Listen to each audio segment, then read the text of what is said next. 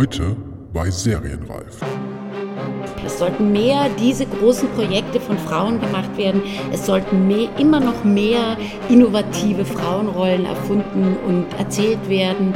Das ist echt äh, gerade ein Ausnahmeding, auf das ich sehr stolz bin, aber das Ziel ist noch nicht erreicht.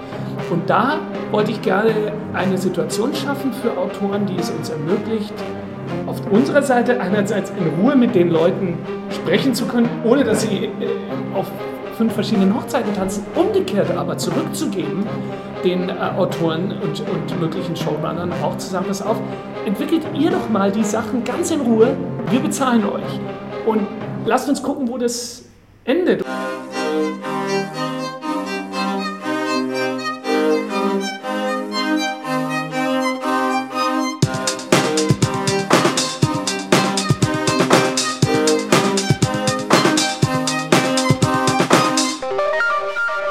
Herzlich willkommen bei Serienreif, dem Podcast zum deutschen Serienjahr. Mein Name ist Jens Meyer. Nach einer zugegebenermaßen etwas längeren Sommerpause als geplant und einem Podcastgespräch, das leider nicht veröffentlicht werden konnte, mehr dazu in dem kleinen Podcast, den ich letzte Woche veröffentlicht habe, ist Serienreif nun also endlich regulär in der zweiten Jahreshälfte zurückgekehrt, um mit kreativen Verantwortlichen und Mitwirkenden aus der deutschen Serienlandschaft über ihre Arbeit zu sprechen. Und weil es eben einen guten Monat länger gedauert hat als geplant, will ich gar nicht zu viele Vorreden halten, sondern lieber schnell zum Thema kommen. Meine heutigen Gesprächspartner, die Regisseurin Nina Krosse und der Produzent Oliver Berben, habe ich im Rahmen eines ZDF-Pressetages für die Miniserie Die Protokollantin mit Iris Berben und Moritz Bleibtreu getroffen. Das gab es in diesem Podcast ja hin und wieder schon mal und auch wenn die Zeit mit den Gesprächspartnern in so einem Rahmen meistens recht beschränkt ist und ich gleichzeitig auch für einen Printartikel mindestens die Hälfte des Gesprächs auch wirklich über die konkrete Produktion sprechen musste und erst anschließend auch allgemeinere Themen angehen konnte, sind das natürlich Gelegenheiten, die ich gerne nutze. Denn die Möglichkeit, mit jemandem wie Oliver Berben über die Serienproduktion in Deutschland und seine Haltung zum Umgang mit Autoren und Regisseuren in diesem Kontext zu sprechen, bietet sich sonst eben eigentlich so gut wie nie. Natürlich tut es da etwas weh, dass man aufhören muss, wenn es eigentlich anfängt spannend zu werden und man sich vielleicht den ein oder anderen Einwurf verkneift, weil man weiß, dass man sonst nicht mehr zu anderen Themen kommen würde. Die Protokollantin ist zumindest eine interessante Serienproduktion aus Deutschland, die in vielerlei Hinsicht versucht, andere Wege zu gehen als bisher. Aktuell ist sie samstags abends um 21.45 Uhr im ZDF zu sehen und natürlich in der Mediathek des Senders abrufbar. Bevor es nun zunächst mit dem Gespräch mit Nina Grosse losgeht, möchte ich mich noch einmal bei allen Unterstützern bedanken, besonders natürlich bei den Steady-Spendern, die mich motivieren und dazu anspornen, auch nach einer kleinen Durststrecke weiterzumachen und weiterhin tolle Gesprächspartner zu finden. Diese Folge widme ich euch. Und falls es noch mehr unter den Hörerinnen und Hörern gibt, die sich vorstellen können, serienreif auf diesem Wege unkompliziert mit einem kleinen Beitrag zwischen 1 und 5 Euro monatlich zu unterstützen, freue ich mich natürlich sehr. Wenn nicht, sind auch Empfehlungen und Sternebewertungen bei iTunes hilfreich. Nur ein Klick oder zwei bis drei Sätze genügen schon, um diesen kleinen Nischen-Podcast ein bisschen zu pushen. Feedback von euch immer wieder gerne an mail at serienreif-podcast.de, via Twitter an jens-meyer mit AY oder direkt an serienreif oder auf der Serienreif Facebook-Seite. Nun kommt als erstes Nina Grosse, die ich in der lebhaften Atmosphäre des Berliner Savoy Hotel Restaurants gesprochen habe und danach melde ich mich nochmal kurz, bevor es dann mit Oliver Berben weitergeht. Viel Spaß! Frau Grosse, erstmal äh, herzlichen Dank, dass Sie die Möglichkeit mir bieten, hier mit Ihnen zu sprechen zu Ihrer ja, neuen Serie, kann man sagen, Miniserie äh, fürs ZDF, die Protokollantin. Also ja. erstmal schön, dass Sie da sind. Na gerne, logisch, klar. Ähm, ich habe habe mal geguckt, ähm, Sie machen, machen ja schon, oder haben ja wirklich schon viele Filme gemacht. Sie haben Fernsehfilme viele gemacht, Kinofilme natürlich auch. Serienarbeit ist noch nicht gar, gar nicht so wahnsinnig viel. Also das ist, glaube ich, die erste Serie, die Sie auch gemacht haben, die Sie in so einem langen, äh, also mit fünf Folgen lang äh, begleitet haben. Sie haben ja auch äh, als Autorin fungiert. Wie, wie kam es jetzt dazu, dass Sie zum ersten Mal ich weiß, Sie haben schon Rosa Rot, haben Sie auch schon mal gemacht? Naja, aber das ist ja was, das, finde ich, das ist was eine, anderes. Eine Folge, eine Reihe, ne? Genau, genauso äh, bei, bei Verbrechen war Ja, genau. Ja. Auch einzelne Folgen eben, aber es ist ja eben was, was anderes. Absolut, Wie kam es, dass Sie jetzt bei äh, Die Protokollantin gelandet sind? Also der Oliver Berben hat mir von der Idee erzählt und ich habe sofort bei dieser Figur, bei dieser Frauenfigur angebissen. Ich fand das eine ähm, sehr, sehr spannende Figur, diese Frau, die in so einem Raum sitzt und ständig die Stimmen von diesen schlimmen Taten hört in ihrem Kopf und die Idee, das weiter zu verfolgen und daraus was zu machen, hat mich sofort angesprungen und dann ging so die De Debatte darum, was macht man damit? Also reicht es, in einem 90 Minuten zu erzählen? Macht man einen, also es war alles, es lag alles auf dem Tisch von 90 über Zweiteiler und so weiter. Und dann fiel das natürlich zusammen mit dem Hype der Serie, der gerade besteht und dann haben wir so recht keck gesagt, okay, lass uns eine Serie draus machen. Ich hatte noch nie eine Serie konzipiert und die Movie hat Erfahrung mit Verbrechen, das stimmt schon, aber so eine, so eine wirklich ein Stück, weil Verbrechen und Rosarot sehe ich, wie gesagt, mehr als Reihe. Also so ein Film in fünf Teilen, das war, glaube ich, für uns alle Neuland. Und dann haben wir uns da reingestürzt und reingebissen und Learning by Doing, kann ich nur sagen. Also ich hatte keine Ahnung, was mich erwartet, wie es oft so ist, wenn man die Dinge zum ersten Mal macht. Also was es für ein Irrsinn ist, so eine vor fünf Folgen zu konzipieren. Und dann auch bei der Postproduktion, das ist ja auch ein unglaublicher Berg, den man da besteigen muss. Aber es war sehr lustvolle Arbeit, vor allem auch, weil es das erste Mal ist, dass ich sowas gemacht habe. Also die Art zu erzählen, was ja immer alle sagen, diese Art des horizontalen Erzählens macht einfach nochmal Räume auf. Ja? Man kommt so raus aus dem Korsett des Erzählerischen und man kann sich mal erlauben, dahin zu gehen, dahin zu gehen. Und ähm, das war mit sehr viel Lust verbunden. Wie ist es, wenn man nochmal zum Formalen geht mit der, mit der Länge der Folgen? Also es ist auch sind alle eine, eine Stunde? Ich muss jetzt gerade überlegen, zumindest die ersten. Ja, sind äh, alle eine Stunde. Alle eine Stunde lang, was ja auch fürs ZDF ungewöhnlich ist, ne? weil man hat eben diese 90 Minuten oder was jetzt häufig gemacht wird, sind diese 45 Minuten, die dann zusammengelegt werden. ARD macht das häufig, ja, ne? Ja. zu Doppelfolgen. Ähm, wie kam die Entscheidung, dass eine Folge eine Stunde lang ungefähr äh, dauern soll? Also das waren 45 Minuten, 6, 45 Minuten war geplant und dann weiß ich gar nicht mehr genau. Es war aber auch eine inhaltliche Entscheidung, dass man bei den 60 Minuten doch einen Tick tiefer reingehen kann, wie wenn es nach 45 Minuten schon aus ist. Also bei den 60 Minuten hast du, sage ich nochmal, so einen Wendepunkt mehr. So, und das war, glaube ich, so die Hauptentscheidung, zu sagen, lass es uns auf 5 mal 60 so machen. Und der Sendeplatz. Ich glaube, das hat ja auch was mit dem Sendeplatz zu tun, dass Sie ja jetzt hier mit dem 2145, wo die Serie laufen wird, einen neuen Sendeplatz etablieren wollen, speziell für deutsche Serien. Und der ist 60 Minuten lang. Das hat ja auch was damit zu tun. Also tatsächlich das, was sich ja schon viele länger wünschen, neue Sendeplätze für solche genau, Serien, dass ja, es jetzt ja, eben ähm, ja, damit umgesetzt wird. Ja. das ist ja auf jeden Fall eine schöne Entwicklung. Ich meine, diese, diese großen Serien, viele, gerade die man von den Sendern wie HBO und so kennt, das ist ja so ein Ein-Stunden-Format oft, ne, was da eben ja. bedient wurde. Ja. Die haben gesagt, sie haben, also sie haben ja alle fünf Folgen eben geschrieben und äh, Regie geführt. Zusammen mit Samira Razzi. Sie haben es schon gesagt, dass es eben für Sie auch in Neuland quasi war. Und äh, wie geht man da wirklich ran? Weil, also eben so 90 Minuten oder meinetwegen auch ein Zweiteiler, das ist, glaube ich, das, das, das, kennen Sie, würde ich jetzt genau. mal eher von äh, Filmografie und so, das, äh. das, das, kennt man so.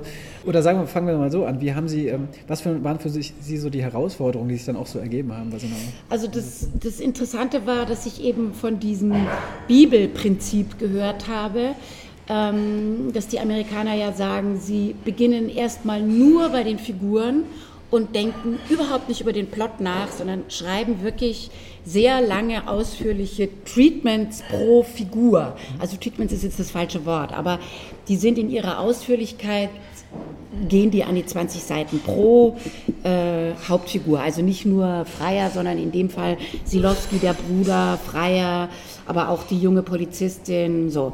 Und das habe ich, äh, dieses Experiment habe ich mal also ich wusste so ungefähr, wo das hingeht, aber ich wusste überhaupt nicht die diversen Verknüpfungen. Und ich habe mich wirklich auf das Experiment eingelassen, diese Figurenbibel zu schreiben. Und das war sehr irre, weil über das Schreiben dieser Bibel ergab sich die Geschichte. Sonst hat man ja oft den Plot vorher und begibt sich dann. Und da war es zum ersten Mal, dass sich die Geschichten aus wirklich aus den Figuren entwickelt haben. Und das war so, äh, wie gesagt, das Neuland. Ähm, äh, ja, habe ich schon gesagt, was ich, was ich toll fand, weil ich irgendwie so noch nicht nachgedacht hatte vorher. Ja? Also man merkt es ja auch wirklich sofort, schon Anfang erste Folge, äh, eben dieser, nenne es jetzt mal Freiraum, der sich dadurch vielleicht geschaffen wurde, dass wirklich ähm, viele Szenen, auch mit, mit Iris Berben und so weiter, die jetzt, glaube ich, in so einer plotgetriebenen Handlung überhaupt nicht drin werden oder auch sehr lange gestehen lassen, ne, wo sie ähm, versucht wird, die, die Charakter und die Figur Genau, zu etablieren. ja. Diese, wie sie ähm, distanziert ist von der Welt, ne, sehr äh, isoliert Ja, eigentlich auch ja. immer dasteht. Ähm, dafür, dafür wird sich sehr viel Zeit genommen. Ich nehme an, das war auch so ein, das war wichtig und das, das Ich glaube, das, also da habe ich auch sehr drum gekämpft. Da gibt es auch Leute, die das nach wie vor nicht so sehen. Aber ich fand, wenn man dann mit, was die Figur dann weiterhin macht, ja, wenn man da wirklich mitgehen will und wenn man das glaubt, was die Figur dann da macht, braucht es diese lange Exposition. Das war mir sehr wichtig. Ich wollte die wirklich in ihrem Umfeld und in ihrer Isolation und trotzdem geht die aber arbeiten und hört jeden Tag diese grauenhaften Geschichten und dann geht sie zurück und trotzdem spürt man, das arbeitet weiter. Ich hatte den Eindruck, das muss ich ausführlich erzählen und dann zieht es ja auch an. Ne? Auch wenn man da nochmal zurückgeht auf die Figur, ähm, natürlich, auch davon reden alle ganz lange eben schon Serien, dass das eben so eine ähm, ähm, Anti-Helden eben oft sind oder, oder Heldinnen, die eben auch erstmal nicht unbedingt sympathisch sein müssen. Und sympathisch ist sie auch erstmal wirklich nicht. Also eben weil sie so isoliert ist, sehr zurückhaltend, sehr distanziert ist.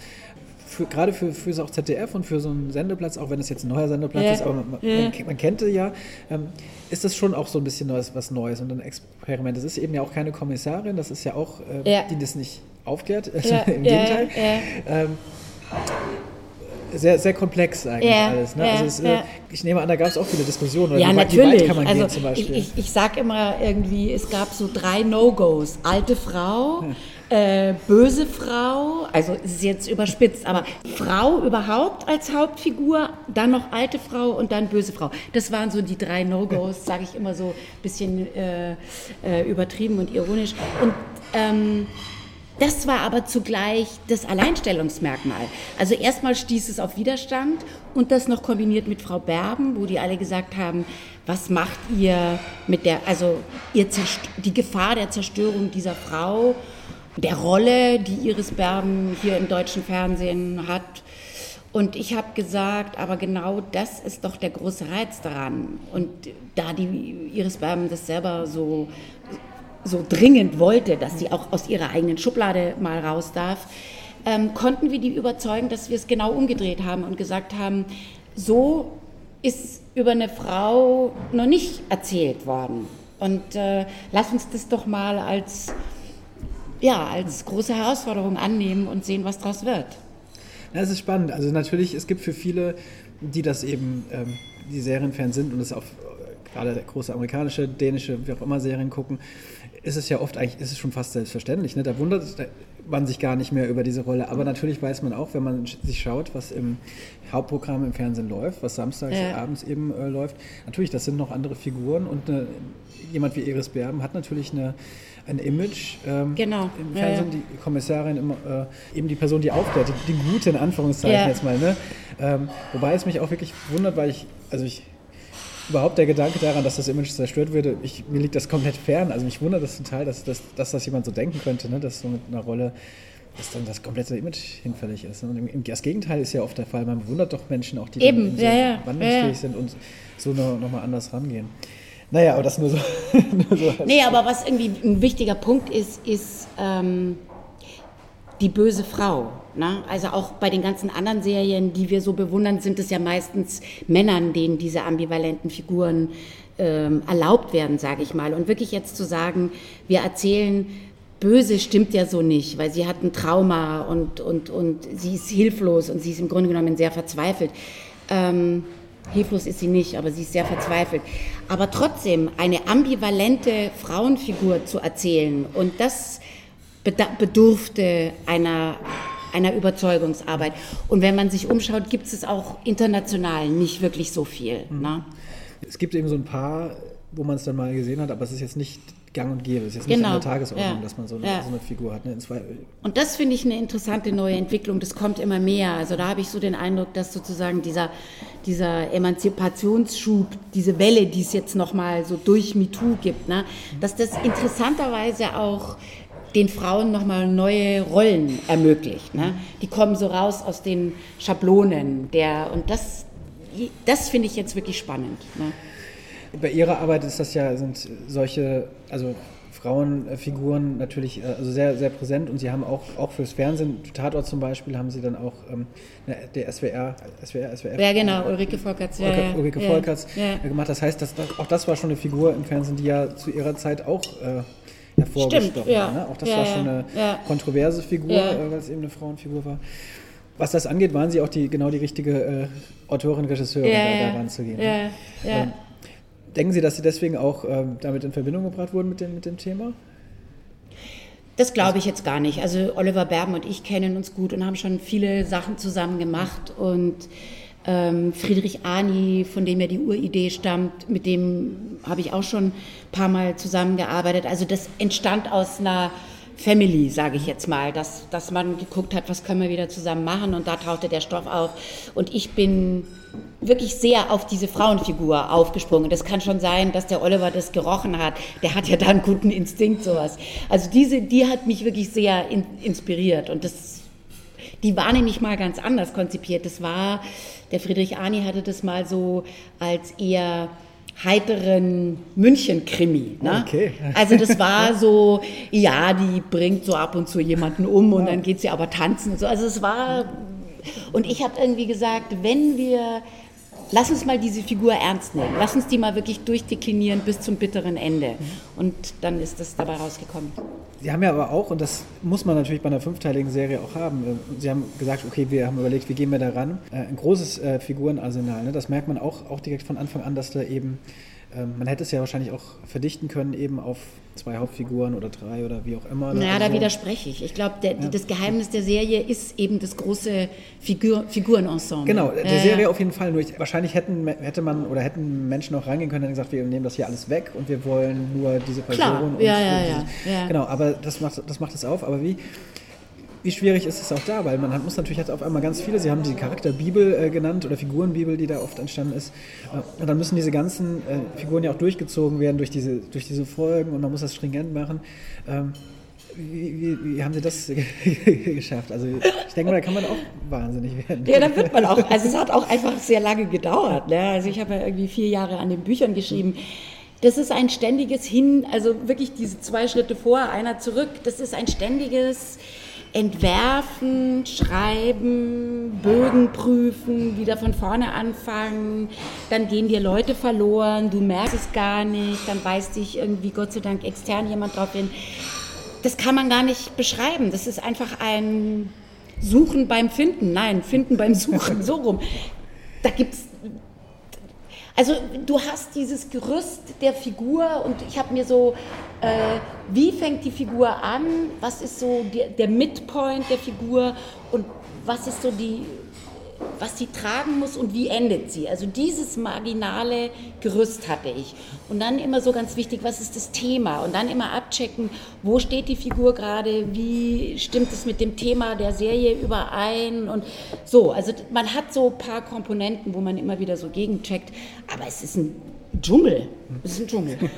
Ich denke, das ist auch eine Neuerung oft für diese, für die vielleicht auch Zielgruppe. Also ich gehe davon aus, klar, sie, haben, sie wollen alle erreichen natürlich, aber natürlich äh, hat man auch, gibt es Menschen, die die im ZDF immer um eine gewisse Zeit einschalten und sich diese Sachen angucken und auch diese Komplexität von Figuren, diese äh, ist auch ungewöhnlich eher. Ne? Also so in, in da sind wir alle Form, gespannt, ne? ja, wie das angenommen wird, klar. Ja. Ist das auch, also ähm, ich fand es auch bei Verbrechen, beziehungsweise der erste ähm, hieß ja noch äh, Schuld. Schuld war der erste ja, ähm, ja, Block oder ja, ähm, also die, die, erste Reihe und dann kam Verbrechen dazu eben auch von, von Herrn Berben natürlich äh, produziert. Sie haben auch, äh, Sie haben vom Ich habe geschrieben ne? da nur. Okay. Ich habe ja genau ja. geschrieben. Da, das war, das ist ja schon relativ die, ich glaube Schuld 2011 oder so, ja, also genau. schon relativ ja. lange her. Und da, da gab es so erste ähm, in diese Richtung, das etwas moderner auch zu gestalten. Es gab einen modernen Vorspann. Es war alles so ein bisschen äh, für die damalige Zeit kann man mittlerweile nach sieben Jahren dann ja, auch schon sagen, stimmt, schon ja. ungewöhnlich. Trotzdem passt es auch fand ich auch immer schon noch in dieses ZDF ja, rein. So, es ja, war so ein bisschen ja. verjüngt. Und ich, bei der Serie habe ich ein ähnliches Gefühl. Also man hat viele Komponenten, mag auch an Iris Berben natürlich liegen, die ZDF da auch so eine Rolle hat, aber auch so prinzipiell diese Geschichte. Ähm, also jetzt nicht, wie sie erzählt wird, sondern so, dass sie erzählt wird. Das, das, passt schon so, äh, auch in, den, in, in, das, ins ZDF rein, auch teilweise zumindest, wie sie, wie sie, wie sie aussieht. Also das ist jetzt nicht komplett was komplett anderes, dass jetzt, glaube ich, die, die Zuschauer nicht, wenn sie reinschalten, sagen, oh, finde ich mich jetzt gar nicht mehr zurecht, weil Ja. ne, trotzdem eben, wir haben schon viele Dinge angesprochen, die neu sind. Also versucht man da auch wirklich so eine, so eine, so eine Waage zu finden, weil natürlich alle wollen radikal sein, wir müssen das jetzt komplett umerziehen, aber das wäre ja auch vermessen eigentlich. äh, Ja, das ist ja auch nicht, äh, weiß ich nicht, ist ja nicht Sinn der Übung, jetzt einfach nur radikal und innovativ zu sein, sondern man muss ja immer. Ich finde übrigens schon, dass sie ihres, und die Leute sind zum Teil nicht erschrocken, aber sie, es ist schon so, dass die Leute nicht die Iris Berben zu sehen bekommen, die sie sonst zu sehen bekommen. Ne? Also das ist schon, ähm, dass wir nicht die Erotik von der Iris bedienen und nicht ihre, ihre, ihre Schönheit, sondern aufs Alter gehen und sie das zulässt und so. Ich glaube, finde schon. Und dann ist es doch in, finde ich, doch recht duster fotografiert, ja, was ähm, um auf Ihre Frage zurückzukommen, Sinn macht, weil es was mit dem Thema zu tun hat und nicht, weil man einfach jetzt mal das so. Ähm, also insofern wird man ja immer nur innovativ, wenn man wenn das, wenn, wenn das mit der Geschichte, mit dem Thema übereinstimmt. Jetzt einfach zu sagen, wir müssen das jetzt alles anders machen, bringt ja nichts. Bleibt ja oberflächlich dann. Ja. Gab es Dinge, wo Sie gesagt haben, wo Sie ursprünglich gedacht haben, oh, das, das würde ich gerne anders machen und dann, es muss jetzt noch nicht mal sein, weil jemand gesagt hat, das geht nicht, sondern vielleicht, weil Sie selbst gemerkt haben, nee, das kann man so doch nicht machen, ähm, dann noch gesagt haben, nee, ähm, das, das, das, das Nee. ist zu, zu viel jetzt? Nee. Haben Sie schon? Nee. Okay. Nee. Auch da, Sie haben die Frauenfigur erwähnt. Ähm, Sie als Regisseurin, das ist ja auch ein großes Thema. Jetzt, natürlich, MeToo ist eine Debatte, das ist eine gesellschaftliche Debatte. Es gibt auch eine Film- und Mediendebatte, auch über Schauspielerinnen. Ähm, das Alter haben Sie erwähnt. Ähm, da gab es ja letztes Jahr diese große Studie, Ja, genau. wann, Ja. dass es immer Ja. mehr nachlässt bei den Ja. Schauspielerinnen. Regisseurinnen ist auch immer ein Thema. Also das das ist das Gleiche. Oder ähnliche, ähnliche Sache. Das ist jetzt das Paradebeispiel, ne? diese, diese, diese Serie. Das heißt, man hat wirklich eine Hauptfigur, klar, äh, man kennt, Iris Berben ist natürlich ein Star. Da weiß man eigentlich, das wird höchstwahrscheinlich funktionieren, hoffentlich. Sie als Regisseurin sind natürlich auch total etabliert. Äh, trotzdem ist diese Serie, für mich ist das jetzt auch so ein Beispiel für diese Debatte, die es letztes Jahr gab. Mit den, äh, sehen, Sie das auch so? Dass Welche das, Debatte Also die Debatte eher so eben mit Präsenz Frauen. Von- ja, in- ja, ja, äh, ja, diese ja. Studie auf Maria Ja, Furtwängler. ja, ja, ne? ja, das ja. heißt, ähm, wir haben eine Regisseurin, sie sind, also sie sind Autorin und Regisseurin, Ja, sie ja. haben diese Hauptfigur, die eben auch älter ist. Absolut, als, äh, ja, ja, Und, so, und sie erzählen eine Geschichte auch von ihr. Ja, ja, also ich bin, ich bin gerade das Vorzeige, das Frauenvorzeigeprojekt. Ja, das stimmt schon, das passt alles in dem Fall, aber wir müssen sehen, dass es äh, äh, einfach zu wenig davon gibt. Ne? Immer noch. Also ich bin da, also wenn wir die ganzen Serien angucken, die jetzt auch starten diesen Oktober, das ist immer noch reine Männerdomäne, das muss man einfach mal sagen. Und ich bin da die Ausnahme und das sollte so nicht sein. Es sollten mehr diese großen Projekte von Frauen gemacht werden. Es sollten mehr, immer noch mehr innovative Frauenrollen erfunden und erzählt werden. Das ist echt äh, gerade ein Ausnahmeding, auf das ich sehr stolz bin, aber das Ziel ist noch nicht erreicht. Naja, also genau, Sie sagen, dass, dass äh, die, die Frage kam mal vor einigen Monaten oder vielleicht schon einem halben Jahr oder so auf, eben im Rahmen dieses Podcasts, dass eben diese ganzen großen Serien, die jetzt so Ja. äh, Prestige-Serien, Ja. eigentlich ganz wenige bis keine Regisseurin da. Ne? Also Autorin- Keine Regisseurin. Also ich habe sogar irgendwie dann mal rumgefragt, auch international gibt es bei den Serien, also bei diesen High-Class-Serien, wenig Regisseurinnen, wirklich. Und vor allem bei den, bei den Creators, bei den Showrunnern gibt es soweit, ich weiß nicht, klären Sie mich auf, ist Ihnen eine bekannt, eine Ne, weibliche Showrunnerin? Also es gab halt bei, bei Dark, bei dieser Netflix-Serie, das haben die beiden zusammen Das haben gemacht. die beiden zusammen halt, gemacht, äh, genau. Man will es jetzt nicht schmälern, aber natürlich Ja, sind die ein Paar. Das Ja, ja, hat die Sache zumindest wahrscheinlich stimmt. vereinfacht, es durchzusetzen. Genau, aber ansonsten... Äh, ja, also es ist immer noch eine, Genau. da gibt es immer noch Berührungsängste, würde ich sagen. Gerade weil Sie eben so, ähm, Sie als etablierte Regisseurin, ähm, haben, Sie, haben, Sie, haben Sie eine Antwort eigentlich darauf, warum es immer noch so ist? Also erleben Sie das selbst auch, dass es schwierig einfach Ich glaube, dass es immer noch so ist, dass es ähm, enorme Berührungsängste gibt, Frauen große Budgets anzuvertrauen. Das ist, glaube ich, immer noch. Ähm, schafft die das? Äh, schafft die auch so einen langen Zeitraum? Äh, physisch, psychisch? Äh, äh, da, und das hat wieder was mit Stereotypen zu tun. Ne? Also, dass Männern wird es zweifelsfrei äh, zuerkannt und wir Frauen da sind Ängste da und Bedenken. Und dagegen vorzugehen ist nach wie vor, äh, weil das auch gar nicht so gerne zugegeben wird. Ne? Das, wenn man das so ähm, formuliert, dann stößt man da sofort auf, nein, das stimmt nicht und so ist es nicht und daran liegt es nicht. Aber ich glaube ehrlich gesagt, das ist der Hauptgrund, warum es da ähm, immer noch zu wenig Frauen gibt. Haben Sie selbst, äh, verspüren Sie äh, für, für, sich so einen gewissen Druck auch? Also wie, wie ist es zum Beispiel, man weiß ja nicht, wie es läuft. Ne? Dann Quotendruck ist ja, oder die Quote schwebt immer schon durchaus über allen. Also werden nun mal ja auch veröffentlicht und dann wird immer Daumen hoch, Daumen runter ja. so ein bisschen. Ähm, wenn es jetzt, das gab es ja in der Vergangenheit auch, auch öfter mal bei Serienprojekten schon, ähm, wenn die Quote äh, nicht wie gewünscht ist, dann wird die, oft dann auch direkt gesagt, okay, man sieht, es funktioniert nicht. Ne? Gibt's, gibt's, sehen Sie diese Gefahr auch dann jetzt bei der Serie? Also wir waren ja in Cannes äh, mit der Serie und die Serie ist, verkauft sich wahnsinnig gut und wir haben im Moment schon sehr viel Zuspruch, dass ich glaube, die Macher und auch das ZDF und sind glaube ich, im Moment schon sehr zufrieden mit dem, was wir bis jetzt erreicht haben, dass sie irgendwie sagen, auch wenn das jetzt mit der Quote nicht so klappen sollte, dann ähm, ja. Und ich glaube auch, also ich verspüre den Druck gerade nicht. Ich habe so den Eindruck, dass alle mit dem Experiment, was wir da eingegangen sind, zufrieden sind und irgendwie finden, ja, doch, das kann man gut anschauen.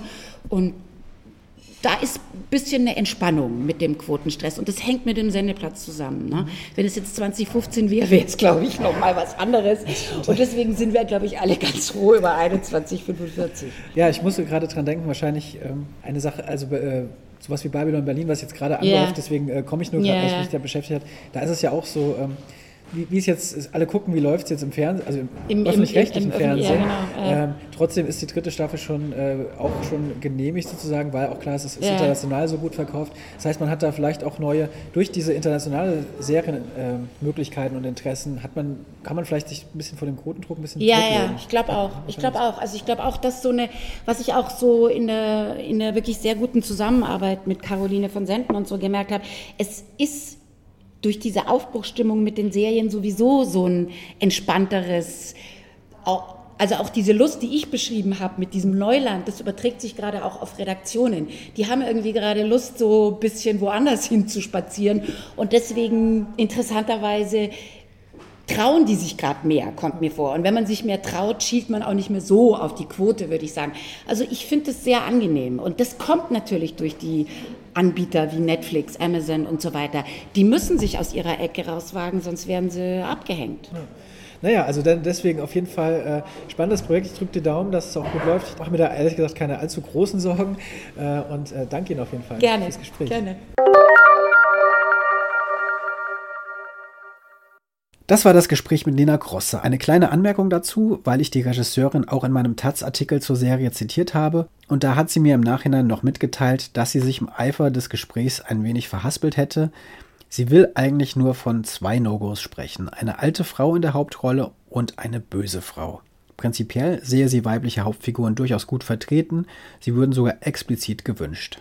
Diese Richtigstellung soll auch hier nicht fehlen. Und ich möchte auch noch zu dem Punkt mit den weiblichen Showrunnern ergänzen, dass es da international natürlich einige gibt, wenn auch sicher noch zu wenige. Genji Cohen bei Orange is the New Black, Melissa Rosenberg bei Jessica Jones und natürlich Shonda Rhimes bei Grey's Anatomy oder How to Get Away with Murder könnte man da nennen. Ich bin hier im Gespräch nur von der deutschen Serienlandschaft ausgegangen und habe geschaut, wer da die kreative Verantwortung bekommt. Nun aber das zweite Gespräch zu die Protokollantin mit Oliver Berben. Wir haben dabei auch über die zweite große Serienproduktion, die er fürs, für ZDF Neo gemacht hat, besprochen, nämlich Parfüm. Übrigens eine Co-Produktion mit Netflix, auch da gehen wir kurz drauf ein, und über den Ärger, den er sich als Unterstützer des Kontrakt 18, den die Autoren dieses Jahr ausgerufen haben, mit einigen Regisseuren eingehandelt hat. Los geht's! Herr Werben, äh, herzlich willkommen und schön, dass Sie Zeit finden, mit mir kurz zu reden. Sehr gerne. Wir sind hier heute zum Interview oder ja, ich nenne es mal Interviewtag vom ZDF für die Protokollantin, eine Serie, fünfteilige Serie, die Sie produziert haben. Mit Iris Berbe in der Hauptrolle. Äh, Nina Gross ist die äh, Autorin und Regisseurin. Zusammen mit der Samira Ratz. Genau, die haben es zusammen gemacht. Was mich als erstes interessieren würde, Sie haben ja jetzt wirklich als, als Produzent schon, ich glaube, Wikipedia sagt über 150 Filme und Serien. Ich weiß nicht, wie viele es, mittlerweile sind es bestimmt auch mehr, die Sie produziert haben. Aufgehört zu zählen. Die Menge ist ja nicht wichtig, wie Sie wissen. Das, das, das nicht, auf keinen Fall. Aber natürlich interessiert mich, wie Sie eigentlich bei so einer Menge ähm, dann die, die, Projekte heraussuchen, die Sie interessieren. Also zum Beispiel jetzt auch konkret bei die Protokollantin. Warum haben Sie dieses Projekt, warum fanden Sie das spannend? Das es, gab ein, es gab ein Gespräch ähm, zwischen Friedrich Arni, einem sehr bekannten ähm, Literaturautor in München, wo wir uns zusammengesetzt haben. Das ist bestimmt schon vier Jahre her, mit Sicherheit. Und ähm, einfach nur, wie wir das so häufiger machen, äh, bei einem schönen Glas kalten Bier über verschiedene äh, äh, Stoffe und Bücher, die er geschrieben hat und so zu sprechen, ganz allgemein, gar nichts Konkretes. Und bei diesem Termin kam er lustigerweise aufgrund einer Recherchearbeit, die er für einen neuen Roman hatte, aus einem Interviewtermin raus mit einer Dame, die innerhalb der bayerischen Polizei kurz vor ihrer Rente stand und viele Jahrzehnte als äh, Protokollantin im Grunde im Polizeirevier in München gearbeitet hat. Und er hat sich mit der eigentlich getroffen, weil er über spezifische Fälle und äh, äh, Täterprofile und so recherchiert hat für ein Buch, was gar nichts damit zu tun hatte und erzählte mir von, dieser, von diesem Gespräch. Und dann sind wir über diese über dieses Recherchegespräch äh, immer weiter auf diese Frau gekommen und haben uns überlegt, was passiert denn mit so einem Menschen, die, die war knapp, äh, als das war, um die 60, ähm, die ihr Leben lang, und die hat das die ganze Zeit gemacht, die ihr Leben lang immer ähm, Geschichten, Ausreden, Verteidigungen, äh, Lügen, was auch immer gehört hat, von wahrscheinlich beiden Seiten, äh, die da so saßen. Was macht die? Also die das ja neutral behandelt womit geht die nach Hause? Geht die, nimmt die da was mit von? Lässt sie das komplett an sich abprallen? Und umso länger wir über diese Frau gesprochen haben, umso interessanter fanden wir diese Figur, weil es das noch nicht so gab oder weil man zumindest keine Vorstellung davon hatte. Und das war der Ursprungsgedanke davon. Und dann hat Friedrich Arni ein kurzes Papier geschrieben. Da war das Ganze noch sehr, also der, schon diese Frau, diese Charakter, der Freier auch schon beinhaltet hatte. Aber das Ganze war wesentlich weniger Drama, das hatte mehr Komödie noch mit drin. Lustigerweise auch. Fritz ist ja jetzt auch nicht unbedingt zwangsläufig jemand, der gleich mit einer Komödie kommt, aber das hat ihn so bewegt dabei. Und, und ähm, dann hat er aber auch gesagt, du, ich muss jetzt den nächsten Roman schreiben, ich, ich weiß nicht genau, wie das weitergehen soll, aber du kannst ja mal gucken, ob du jemanden findest. Und diesen Text gab ich Nina, Nina Grosse. Und die hat dann alles, was Sie kennen jetzt, wirklich daraus entwickelt. Also stand im Grunde nur diese Idee dieser Frau, die wir hatten. Und ähm, Nina Gosse hat daraus diesen Kosmos geschaffen später. Ist eine tolle Art, weil es zeigt, ist sehr lustig, weil wir ja gerade ähm, zwei relativ große Serienprojekte nebeneinander parallel fertig gemacht haben. Ähm, Protokollantin auf der einen und Parfum auf der anderen Seite. Und das zeigt so einen diametral entgegengesetzten Unterschied auch auf die Frage bezogen, was man so entwickelt und warum man sich für was interessiert. Das eine ist eine hochbekannte Marke, wo sie eher die Schwierigkeit haben, wie gehen sie damit um? Mhm. Was ist die Erwartungshaltung der Menschen? Was gab es alles schon? Wie macht man das, dass es nicht langweilt? Und das andere ist gar nichts. Das ist, existiert gar nicht, sondern sie kreieren das sozusagen von, von einem Gespräch raus. Und das macht beides natürlich extrem viel Spaß, weil es so unterschiedlich ist. Und dadurch wenn ich dieses Glück habe, dass mir solche Dinge passieren, habe ich nicht große Angst, auch wenn ich schon viele Sachen gemacht habe, dass mir nicht noch viele einfallen, weil das so aus so völlig unterschiedlichen Richtungen eigentlich auch auf einen ähm, herabkommt, dann diese Ideen und Vorstellungen. Äh, schön, dass Sie sagen, also Parfum äh, läuft auch auf ZDF Neo äh, genau. an. Das ist eben natürlich der, in Anführungszeichen. Und Netflix.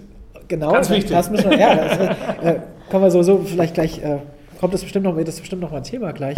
Wobei, dann frage ich jetzt noch mal kurz äh, ZDF Neo und Netflix. Äh, das heißt, es wird nach, das, das muss ich jetzt interessieren, äh, Sie können alles quasi wissen. nach äh, ZDF Neo Ausstrahlung dann auf Netflix äh, sofort zu sehen sein, weil das ja ungewöhnlich ist. Man kennt es zwar auch, als Netflix gestartet ist, haben sie dann irgendwann auch die äh, Produktion gezeigt, aber das ist jetzt so direkt als Co-Produktion. Das ist eine wirkliche Co, also eine richtige Zusammenarbeit, das ist auch das, die erste dieser Art und äh, Sie müssen sich das so vorstellen, im November startet die Serie auf ähm, Neo ZDF Neo in Deutschland. Parallel dazu startet sie auf der ganzen Welt in 200 Ländern auf Netflix. Ein paar, äh, dann gibt es in Deutschland parallel natürlich für die Leute, die nicht warten wollen, sondern gerne gleich gucken wollen, die Mediatheken-Auswertung.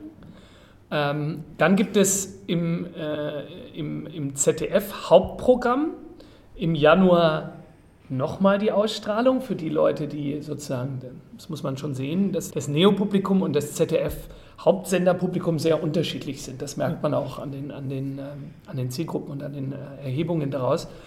Äh, kommt es nochmal sozusagen für das, äh, für das ZDF selber und dann kommt es ungefähr, dann werden es, im Januar wahrscheinlich circa sechs Monate danach bei Netflix auch noch in Deutschland. Das heißt, wir bilden alle Verwertungsmöglichkeiten ab und äh, hoffen natürlich so, äh, einen Großteil der Menschen zu erreichen, die Lust haben, sich das anzuschauen. Ist, denke ich mal, auch fürs, für die deutsche Film- oder Fernsehlandschaft doch auch äh, ein Schritt, wurde vielleicht jetzt erstmals äh, nach außen bekannt aufgebrochen mit Babylon Berlin, dass es da auch so eine Co-Produktion gibt? Und das ist andersrum natürlich. Da haben genau. sie ja im Grunde den Pay-Start davor gehabt. Ja. Und den freien für alle empfangbaren danach. Wir, wir machen es umgekehrt. Genau, aber interessant, dass, dass sich da wirklich so neue äh, Möglichkeiten auch ergeben, nachdem ja lange Zeit wirklich so die gerade öffentlich-rechtlichen auch da so auf ihre Exklusivität auch so ein bisschen. Ähm, ja, und, und, und aber auch sowohl von Seiten des Publikums, des, der Journalisten und so auch gefordert wurde, jetzt mach doch mal auch was anderes. Und ja. wieso gibt es das denn immer nur von anderen Ländern? Und ähm, das ist natürlich toll, dass dann so großes Interesse herrscht. Also, dass äh, Menschen sich plötzlich hinsetzen und Podcasts machen, die sich nur damit beschäftigen. Ja, naja, das sind ja immer dann, das dauert, ist klar, auch die Entwicklung von der Serie durch diese vielen Folgen, das dauert Jahre das zu machen. Deswegen ernten wir jetzt sozusagen in diesem, im nächsten Jahr relativ stark die Früchte von, von vielen Dingen. Aber ähm, das ist natürlich großartig, da so mittendrin zu sein und doch ehrlich gesagt noch relativ am Anfang zu stecken, was schön ist. Wir haben noch so viel Schönes vor. Kann auch so viel lernen.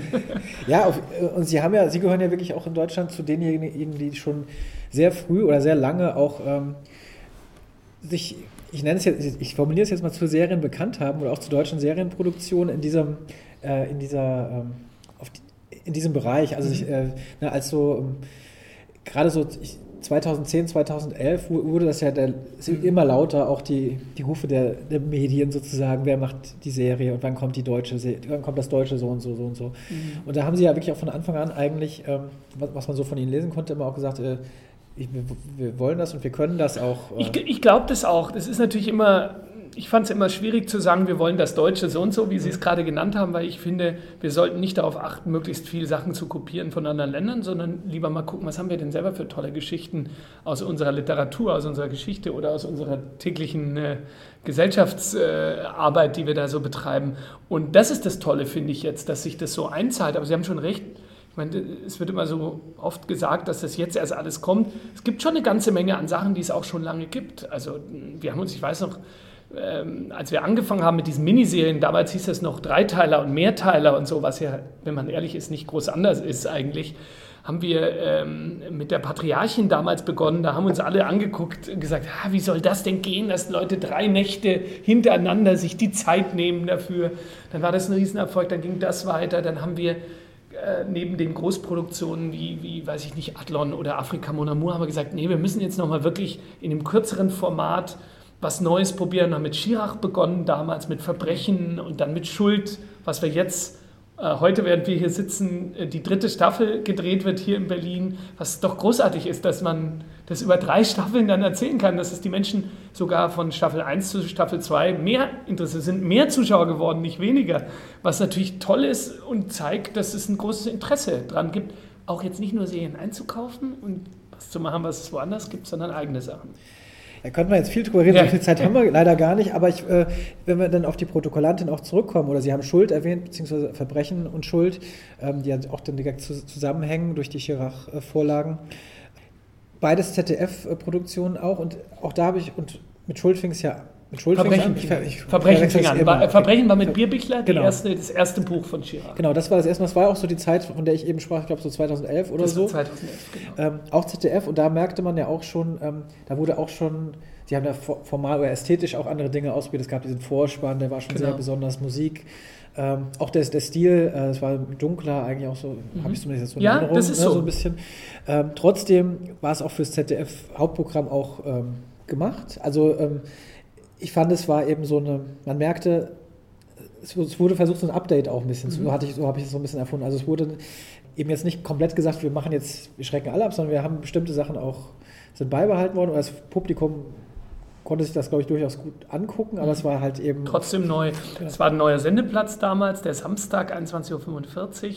Äh, tollerweise der, auf dem jetzt die Protokollantin läuft. Damals war das ein Novum, weil es nur skandinavisches und englisches Programm auf diesem Sendeplatz gab. Das war ein reiner Sendeplatz für eingekaufte Produktionen. Und wir haben das damals das erste Mal aufgebrochen.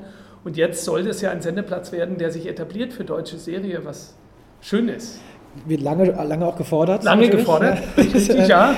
äh, auch, und das, das hatte ich gerade mit der Frau Cross, hatte ich ja auch schon gesprochen, eben auch um die, die Länge der Folgen zum Beispiel von die Protokollantin gesprochen, dass es eine einstündige oder einstündige Folgen ja. sind, auch sehr ungewöhnlich für, für öffentlich-rechtliche, weil man hat eben sonst, Sie haben es gesagt, ähm, also man hat 45 Minuten oder 90, beziehungsweise werden oft dann 45-minütige Folgen zusammen auch genommen, um eine 90-minütige genau. zu haben. Ähm, hier sind es jetzt einstündige Folgen, werden wird das eigentlich wird das einzeln ausgestrahlt oder werden die ja. auch zusammengefasst? Also auch ja. tatsächlich einzeln. Also immer am, am, Samstagabend 21.45 Uhr immer eine. Dann und Sie haben natürlich parallel die Möglichkeit in der Mediathek, das auch gemeinsam zu gucken, also wenn Sie mehr gucken wollen. Genau, klar. Aber, aber es ist, man ist jetzt wirklich dann mal bei diesem auf den Serienfeeling. Ne? Also so, ich, ja, auch sehr in Anführungszeichen HBO-Feeling oder so, da hat man auch eine einstündige äh, Folge Woche genau. für Woche. Ich weiß klar, es gibt solche, es gibt auch die, die sagen, wir wollen alles sofort binge-watchen, aber die Möglichkeit. Genau, und sie äh, haben, das ist ja so eine, so eine Zeitspanne, wenn man ehrlich ist. Parfums genauso, auch bei 60 Minuten, beziehungsweise das bewegt sich, wenn man ehrlich ist, so zwischen 50 und 58 Minuten. Das ist ja, jede Folge ist auch nicht genau gleich lang. Ja. Die, Gott sei Dank, Gott sei Dank verabschiedet sich das von diesen starren Gerüsten etwas weil es einfach schwierig ist, ist, ist halt nicht jede Geschichte in so ein starres Korsett zu quetschen und das macht natürlich dann viel Spaß. Und die, kurz vielleicht noch, wenn Sie das interessiert, dieses 60-Minuten-Format ist ein tolles. Das ist nochmal anders als die Dreiviertelstunde, die ja eigentlich dann auch wieder noch kürzer ist. Eigentlich reden wir ja nur von 43 Minuten und nicht von 45. Diese, diese 60 oder diese brutto 60 Minuten, die es gibt, ist ein tolles Format, muss ich sagen, weil es dir doch etwas mehr, es gibt dir doch nochmal eine 10 Minuten, Viertelstunde mehr Zeit, ein bisschen tiefer in die Charaktere reinzugehen. Und 45 Minuten ist sehr wenig. Und das ist eigentlich ideal. Wir haben das jetzt bei beiden Serien gemerkt, die beide dieses 60er-Format, das, das internationale Format, wenn man ehrlich ist. Äh, in diesem Bereich Drama macht es am meisten Sinn. Es gibt natürlich auch ganz tolle Sachen. Es gibt eine großartige Serie auf, äh, von Channel 4 auf Netflix, die heißt The End of the Fucking World. Die haben Sendelängen von 18 bis 22 Minuten. Großartig. Es ist toll, dass es so Bits and Pieces sind. Ich glaube, man muss sich verabschieden davon, das äh, zu normen oder normen zu wollen. Das geht um die jeweilige Geschichte, die da Spaß macht.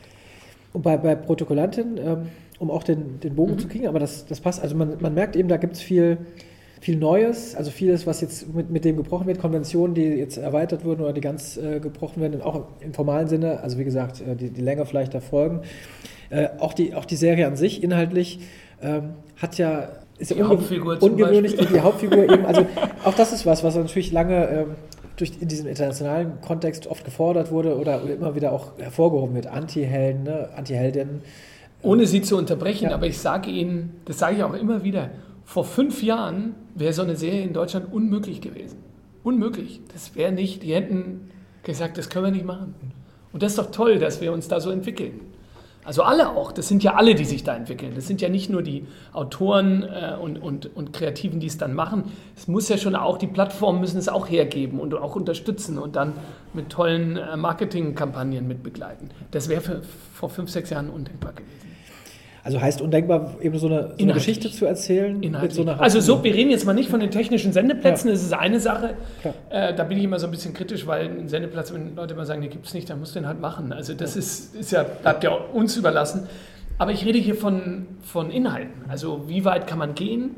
Was kann man es gibt auch diesen wunderbaren Satz, der da immer genannt wird, ja, das kann man dem Zuschauer doch nicht zumuten oder das, äh, das versteht er nicht, wo ich immer sage, das ist, ihr, ihr werdet doch auf allen äh, äh, Bereichen und auf allen Kanälen gerade überzeugt davon, dass man dem Zuschauer wesentlich mehr zumuten kann, als man denkt. Im Gegenteil, die sind ja meistens noch schlauer als die Macher, weil sie viel mehr konsumieren. Die gucken einfach extrem viel.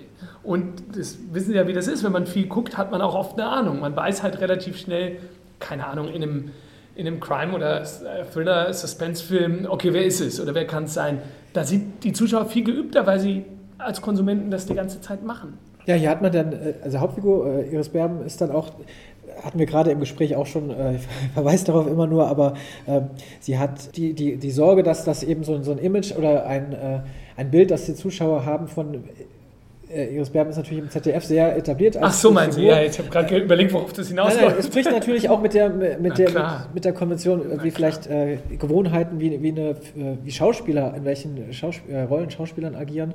Das ist schon sehr ungewöhnlich. Also ich finde es super, mich überrascht auch eher, dass es so schwierig anscheinend ist, aber te teilweise scheint es schon ja noch ein Ja, aber denken Sie, auch das ist kein nationales Problem. Denken Sie mal an den Switch des Hauptdarstellers von Akte X zu Californication. ich meine, das, das war ein Skandal. Die Leute gesagt, der kann doch sowas jetzt nicht machen. Und, so. und was ist passiert? Die Leute haben es geliebt. Ja. Und gerade weil es so Switch war, fanden sie es toll. Also mich wundert es sowieso, äh, also mit, mit, so einer Schauspielerin, äh, ich hab, also ich habe es jetzt zum ersten Mal gehört, ich, mich wundert überhaupt, dass, das, dass da äh, Schauspieler wollen doch auch Vielfalt also haben. Also ich glaube, die, die, Schauspieler sind nicht die nee, nee, Frage, nee, die wollen das doch immer. Ja, das genau. Ja. Ich, also ich muss auch sagen, das sind so Kategorien, über die habe ich ehrlich gesagt nicht so richtig nachgedacht, ja. weil ich es auch wie sie unwichtig finde. Ja. Das sind Schauspieler, die wollen alle spielen.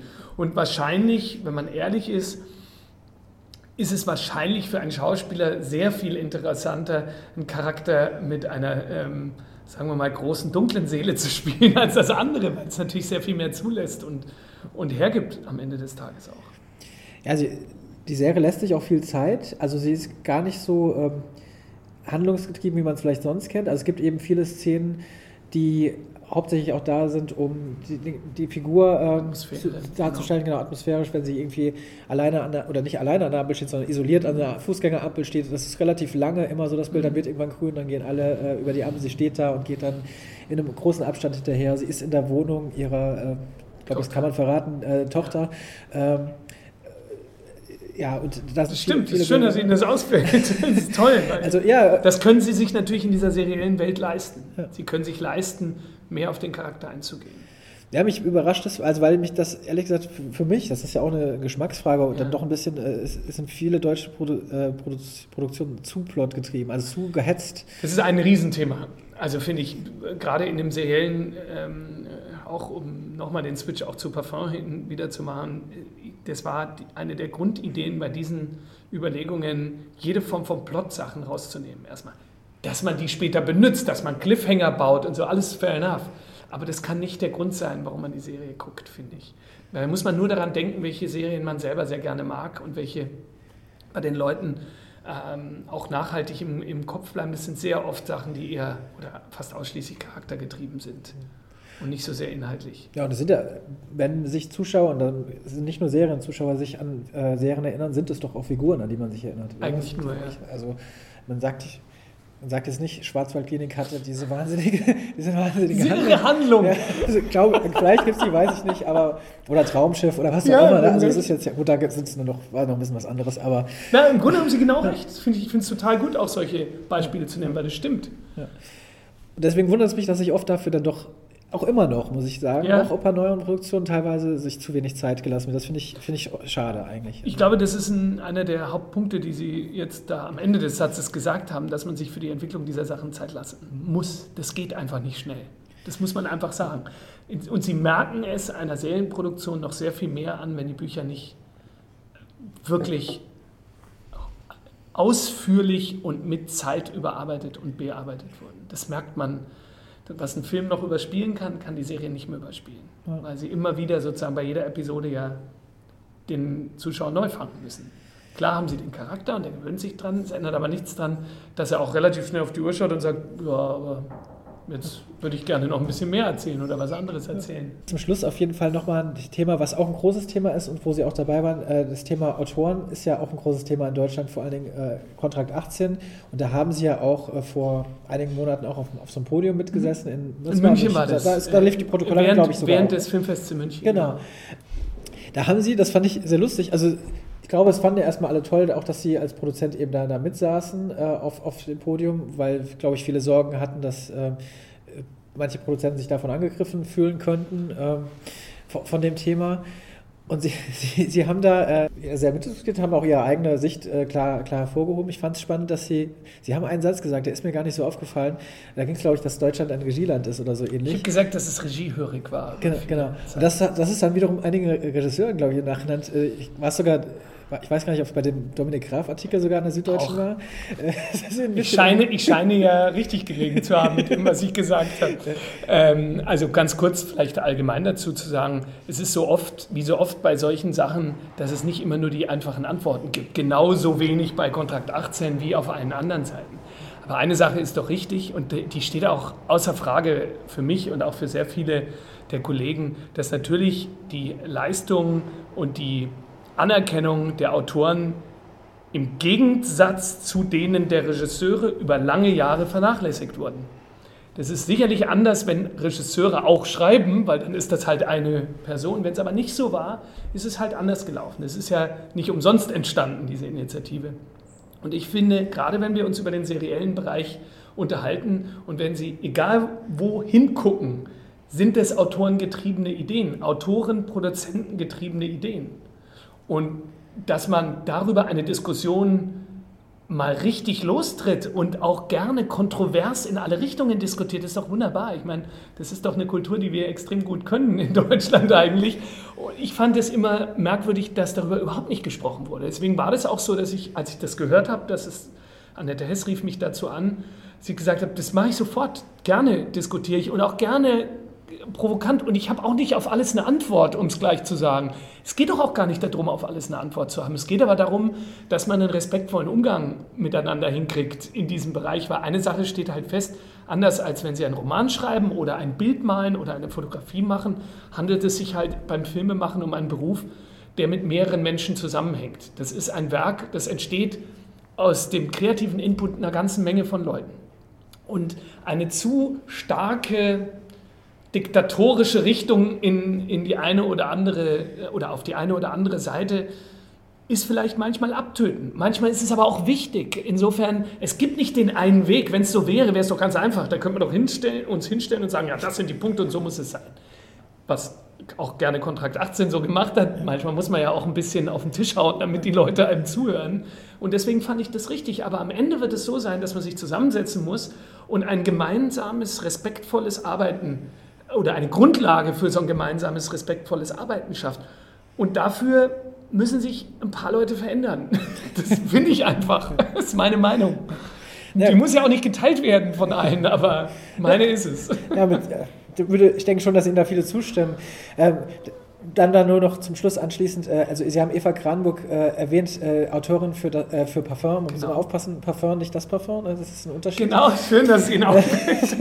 ähm, und sie, das ist zum Beispiel, das war ja schon einige Monate vor Kontakt 18 bekannt, dass sie die quasi exklusiv, kann man das sagen, unter Vertrag, also sie ist genau, unter Vertrag. Also die Idee äh, in dem Vertrag mit der Eva Kranburg war der, dass äh, ich ähm, gerne, und das ist übrigens nicht nur bei Eva Kranburg der Fall, das ist bei uns mittlerweile eine ganze Reihe von kreativen äh, Autoren und auch nicht nur Autoren, aber hauptsächlich Autoren, die bei uns äh, unter das Dach in Anführungszeichen geschlüpft sind. Gar nicht zu sagen, ihr werdet jetzt angestellt und dann müsst ihr irgendwelche Sachen schreiben. Das ist überhaupt nicht die Idee. Die Idee ist, dass die Leute sich in einem geschützten Raum bewegen können, ohne Angst zu haben, den nächsten Auftrag annehmen zu müssen und erstmal Ideen realisieren können, die sie gerne realisieren möchten.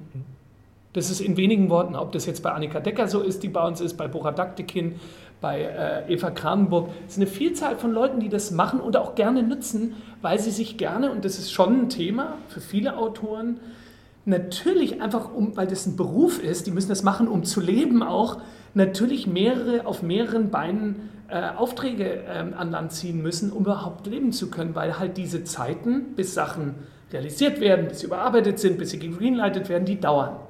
Und da wollte ich gerne eine Situation schaffen für Autoren, die es uns ermöglicht, auf unserer Seite einerseits in Ruhe mit den Leuten sprechen zu können, ohne dass sie äh, auf fünf verschiedenen Hochzeiten tanzen, umgekehrt aber zurückzugeben den äh, Autoren und, und möglichen Showrunnern auch zu sagen, pass auf, entwickelt ihr doch mal die Sachen ganz in Ruhe, wir bezahlen euch. Und lasst uns gucken, wo das endet und wo es rauskommt. Und der, wir sind ja dafür am Anfang sehr komisch belächelt worden, als wir das gemacht haben. Als die ersten Meldungen rauskamen, haben wir eine ganze Menge an anderen Firmen gesagt, ja, das werden wir nicht machen. Und Lustigerweise, jetzt wollen sie es alle machen, weil es kostet viel Geld, klar. Aber es ist ein, glaube ich, mit das wichtigste Investment, was sie als Produktionshaus machen können. Dass sie einen, einen, so einen kreativen Hort schaffen für die Leute, da hoffentlich dann mit Freuden in Ruhe arbeiten zu können. Da können wir gespannt sein, was da vielleicht aus dieser Schmiede in den Da kommt noch was. Jahren entsteht. Sehr gespannt. Jetzt kommt erstmal ZDF, die Protokollantin, bald ZDF Neo Parfum und dann auf Netflix auch. Genau. Äh, und dann schauen wir mal weiter. Ich danke Ihnen auf jeden Fall. Danke Ihnen vielmals für die Zeit. Ja, vielen Dank noch einmal an Oliver Berben und natürlich Nina Grosse für die interessanten Gespräche hier. Danke auch an alle Zuhörerinnen und Zuhörer. Nochmal kurz der Hinweis auf die Möglichkeiten zur Kontaktaufnahme mit mir, über die ich mich natürlich immer sehr freue. Mail at serienreif-podcast.de oder via Twitter an at jens-meier mit AY oder at serienreif oder auf Facebook, wo es auch eine kleine begleitende Seite zu Serienreif gibt. Ach ja, natürlich gibt es alle Podcasts nicht nur bei iTunes oder in den Podcatchern eures Vertrauens, sondern auch auf der Seite serienreif-podcast.de. Da könnte man unter den begleitenden Artikeln auch kommentieren. Bislang bekomme ich da nämlich hauptsächlich Spam von Abnehmen, Dating oder Glücksspielanbietern. Man könnte aber auch einfach über die Podcasts und die Aussagen darin äh, diskutieren. Deswegen probiert es gerne mal aus. Schön, dass ihr zur zweiten Staffelhälfte des Jahres 2018 wieder dabei seid. Ich freue mich schon aufs nächste Mal und sage auf Wiederhören.